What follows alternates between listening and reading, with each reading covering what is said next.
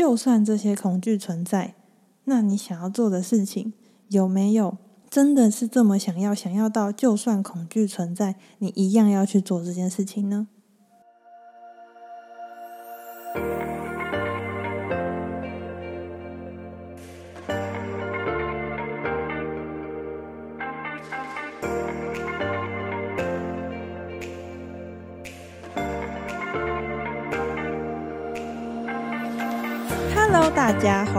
小安子电台，我是安子。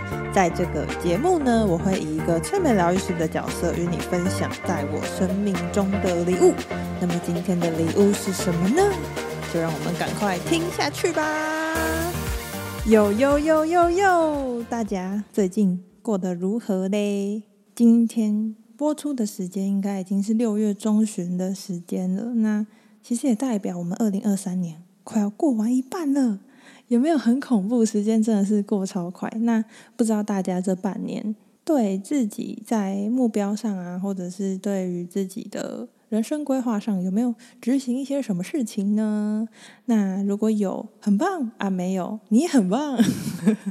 讲废话，没有啦。前面讲这些，其实只是想要开个场，让我们的主题这样子嘟嘟嘟嘟嘟的流进来。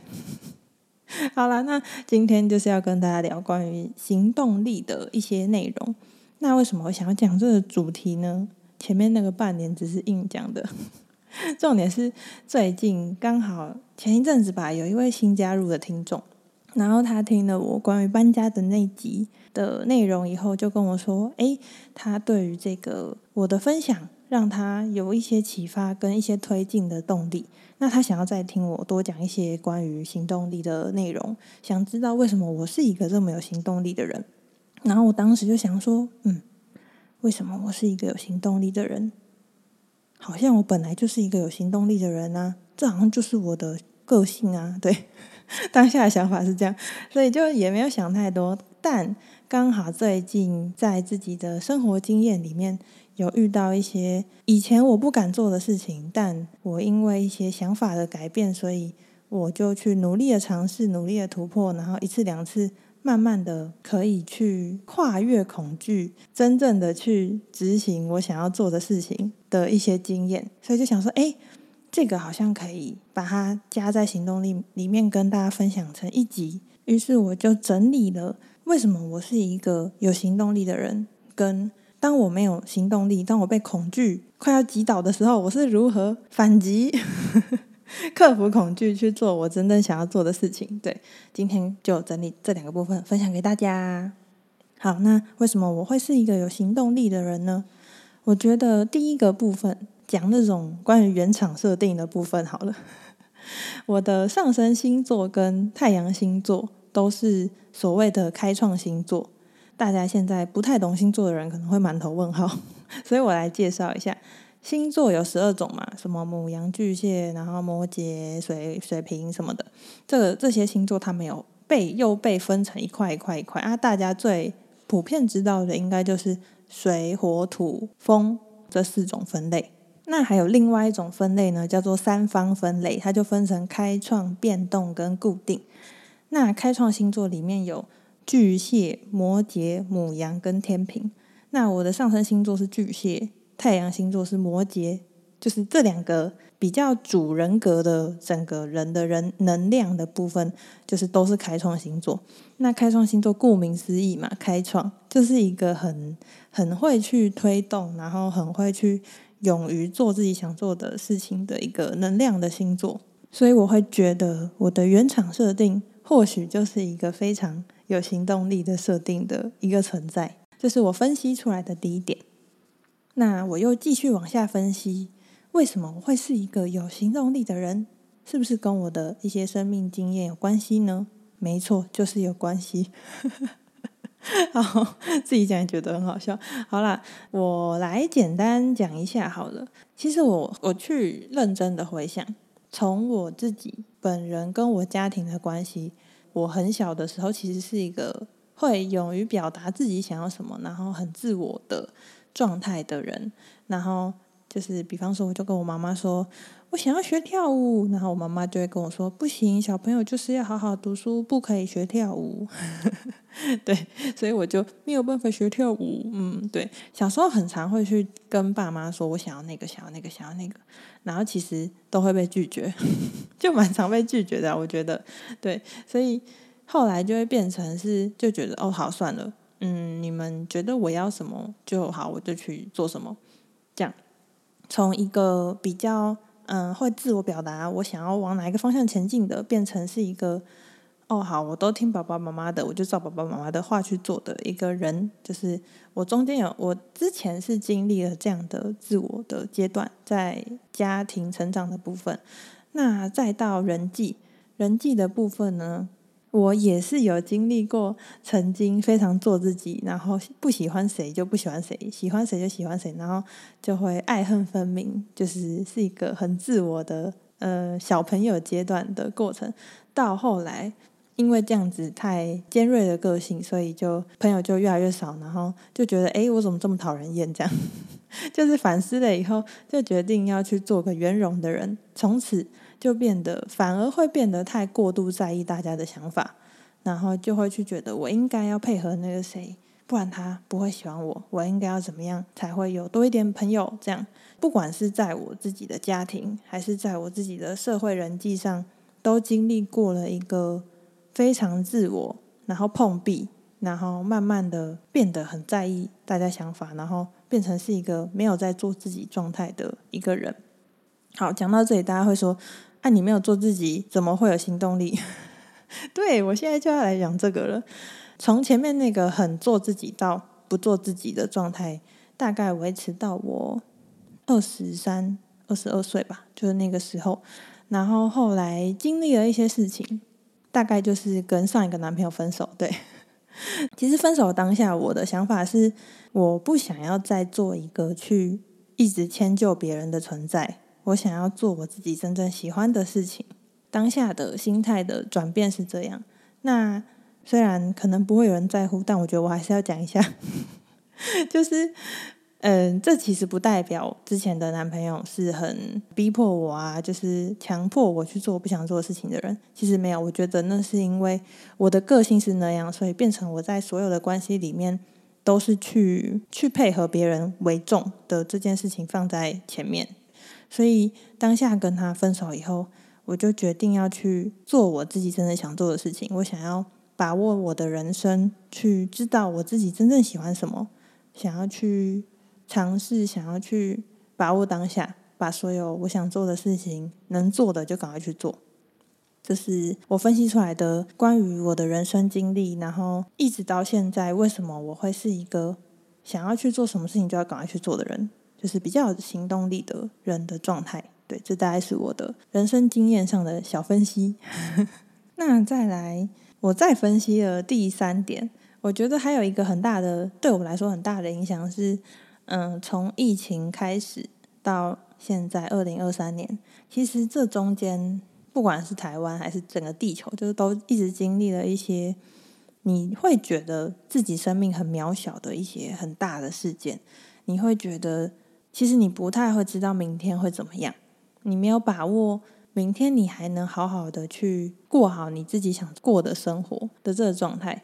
其实也经历了一些亲友的离世，就是你会感觉哇，你真的不知道明天会怎么样哎啊，所以就会觉得我更该把握当下，我更应该今天我对谁有爱，我就要去对那个人表达；我对谁有感谢，我就要去对那个人说。然后回到自己身上也是啊，你如果今天想要做什么事情，你不要想说啊，我下个月再做好了啊，这个之后再做好了。你如果真的很想做这件事情，我就会去安排最近的时间就把它做完，因为我不知道我下个月会怎么样。对，就是这个对未来的无可预测跟觉得自己的渺小，让我更觉得要去把握当下吧。这个是我第三个对自己为什么有行动力的分析。讲完自己为什么会有行动力的部分以后，要来跟大家分享关于我最近一个面对到我很害怕去做，但是最后我还是做了的事情的分享。那在此之前呢，想要先跟大家讲一下的是，其实我不会觉得有行动力才是好棒棒，没行动力就烂烂烂。对，我会觉得他这个行动力，它只是我的一个人格特质，它只是嗯我的原厂设定加上我的生命经验，就像我前面分享的，最后走出一个我的人格特质是这样的一个过程。那我今天只是在这边分享关于我自己的生命经验。所以其实也并不代表说你不是这样，你就是错的。对，每个人都是不一样的。那就只是分享我的想法，这样。那要分享的是，其实，在大概一个月前吧，还是两个月前，对，我有一天晚上要进行一场，算是有点像是面试的一个线上会议。那我本人其实对于这种面试啊，或者是对于这种甄选 interview，内心会有一个恐惧在。对，他其实跟我过去的经验有关，我自己很明白，我很不喜欢跟很恐惧去被，比方说老师啊，或者是面试官评价的那个状态。通常这种状态我都会，这是我自己的经验啊。通常因为我会太紧张，然后就完全表现的超烂，所以我对于这种东西有一个很大的恐惧在。然后那天晚上就要进行这个面试，然后我前面当然就是跟自己讲了很多激励的话，就说“哎呀，保持轻松啊，什么什么的啊之类的”，但内心的恐惧它就在。对，知道的人就会知道 那个感觉是什么。然后很有趣的是，当天晚上呢，我在准备回家的路上，就刚好那天不知道为什么就去点了老高的影片。平常我不会点哦，就那天就点那个影片，叫做。过去可以被改变的真正原因，被讨厌的勇气。刚好它里面提到弗洛伊德跟阿德勒对于疗愈过去的创伤有不同的见解的这个内容，然后我就听，因为我本身就是对心理学有有兴趣的人嘛，所以就想说，哎，这么有趣，我来听一下。然后他就说，弗洛伊德呢，他是主张原因论，那阿德勒是主张目的论。我直接用片中举的例子来说好了。假如有一个人，他过去在出门的时候发生了一些不幸的意外，他可能被邻居很坏的邻居拿球棒殴打，所以造成他出门以后有一段心理的创伤，所以他从此再也不敢出门。那如何去治疗这个人的心理创伤呢？弗洛伊德的原因论呢，他会主张我们应该要让这个。比方说小明好了，应该要让这个小明去面对他过去的创伤，让他去经历这个创伤，然后重新从这个创伤走出来以后，他才是真正的被疗愈。这是弗洛伊德的原因论。那阿德勒却不这么想。阿德勒的目的论呢，他是说你要疗愈一个人的创伤，其实你只需要去改变他的目的。这个小明他之所以不出门，不是因为过去。他出门被揍，所以他不出门，而是他其实没有那么想要出门。这个是阿德勒的目的论。那我当下听到的时候，其实满头问号，因为就一个催眠师来说，其实弗洛伊德的这个原因论啊，跟我们的催眠疗愈的流程其实很像。你如果想要从过去的创伤走出来，其实就是要去重新经历它，然后重新有一个体悟。转念以后，带着这个转念的自己，继续迎向新的人生。但是阿德勒所主张的目的论，他根本不就不在乎你的过去。重点是你现在到底有没有想要出门？你看起来没有想要出门啊，所以你才没有出门。对，这是阿德勒的逻辑。对阿德勒来说，你过去的经验、过去的恐惧，他们对你来说其实都只是一个不出门的借口。你其实。不出门的原因，只是因为你不想出门，而不是因为你曾经出门被打过。对，我当时觉得，一开始听到真的会觉得，哎，嗯，但是后来认真想，嘿，好像真的是这样诶。我们以更平常的例子来说，今天有一个讲话结巴的男生，好，比方说，好，我们直接拿自己来举例，这样比较身身临其境。比方说，你是一个会讲话结巴的男生。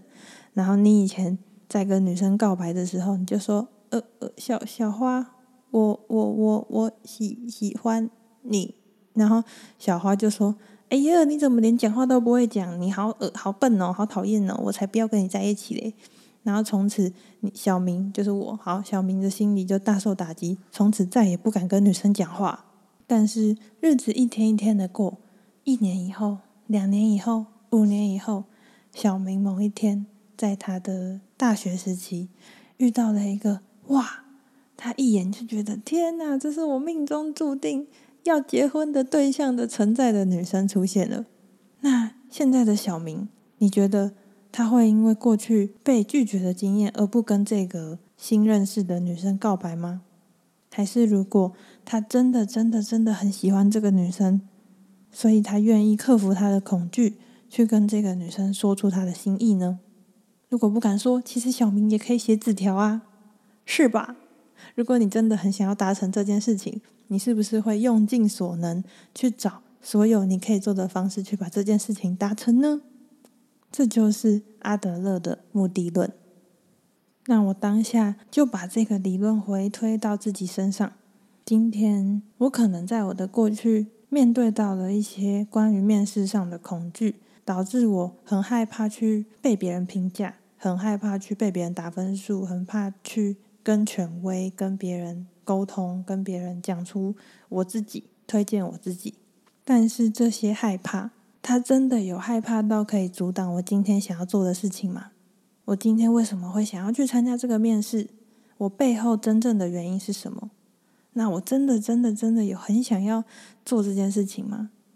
如果有，那这些恐惧，我是不是其实是可以克服它的呢？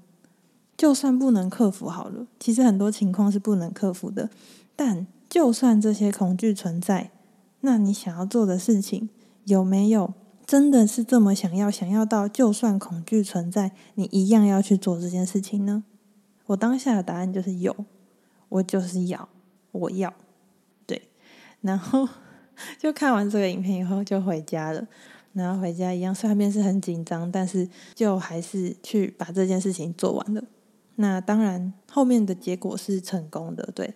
所以我就发现，哎，这个好像是一个去反转我对于恐惧，所以不敢执行的这件事情的一个新的理论跟想法。我觉得它对于我克服恐惧跟面对恐惧这件事情，其实是蛮有用的一个存在。像我最近在这一个月内，其实也是有几次要去面对那种我以前要去做，然后会怕到不行的事情，就是跟 interview 啊或什么有关。我我还是面对那些事情的时候，还是会感觉到很害怕，但是我就会去想说，哎，我到底有没有很想要做这件事情？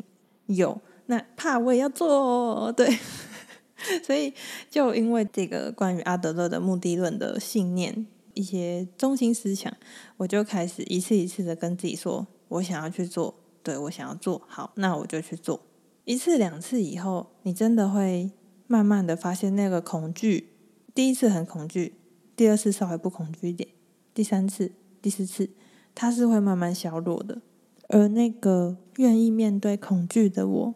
其实根本不是因为我有多勇敢，而是因为我真的、真的、真的、真的很想要达成我的那个愿景还有梦想，所以我会一次一次的去面对我的恐惧，一次一次的去完成它。那现在听到这里的你，有没有什么事情是你真的很想要去做的呢？如果有，那我相信你也会是一个非常有行动力的人。那如果没有的话，其实也没有关系啊，好好过好每一天，快快乐乐的生活，这也是一件很棒的事情。那今天的分享就到这边啦，非常感谢你收听到现在。如果你对于我的这集内容有任何的想法，或者是想对我说的话，都欢迎到脸书还有 IG 私讯我。